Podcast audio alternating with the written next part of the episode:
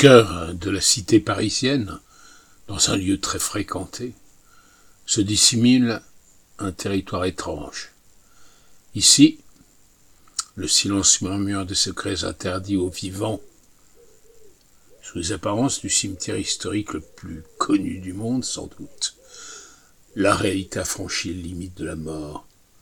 Le récit a débordé son énonciation.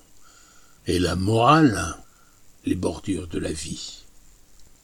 Un ami parisien m'avait confié ce qu'il qualifiait de simple rumeur, mais se reprenant, il m'avait avec gravité déconseillé de me rendre au cimetière du Père Lachaise avec euh, cette idée en tête.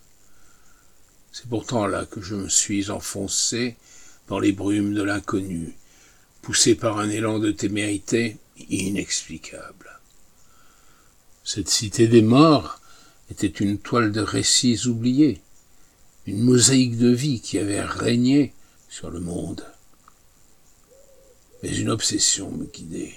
À présent, depuis leur royaume de silence, y continuait peut-être à influencer le cours des choses. J'allais m'apercevoir que dans ce grand théâtre des spectres, la vie et la mort étaient les deux faces d'une même pièce. Ça commençait au détour d'une allée ombragée. La tombe de Wilde s'est levée devant moi, mordorée par la pâle lueur de l'aube. À peine ai-je chuchoté son nom que son ombre a émergé. Sa voix profonde m'envahissait de vers d'une poésie aussi étrange que fascinante. Je crus entendre Il n'y a pas de rideau qui sépare la vie de la mort, mon garçon. Il y a juste un changement de décor. Puis, plus discrètement, quelle audace de venir déranger un homme en pleine sieste éternelle s'exclama-t-il avec une ironie pétillante que l'on pouvait entendre sourdre. Mais qu'est-ce qui pourrait bien t'amener ici, mon garçon, à l'aube, à discuter avec un mort depuis longtemps J'expliquai, perturbé, que je cherche à comprendre la vie après la mort.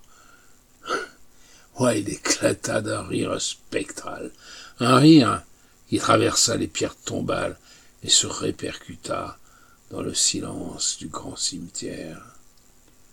La vie après la mort, mon cher, est très semblable à la vie avant elle, déclara-t-il, un sourire énigmatique jouant sur ses lèvres.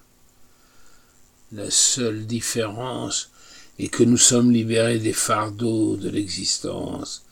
Plus de factures à payer, de cœur à briser, et certainement pas plus de critiques à subir. Il fit une pause pour contempler le ciel d'aube qui s'étirait au-dessus de nous. Mais la chose la plus importante que la mort m'a apprise, c'est que nous sommes tous des histoires à la fin. C'est notre héritage, ce que nous laissons derrière nous, la manière dont on se souvient de nous. Et qui, mieux qu'un écrivain pour comprendre cela?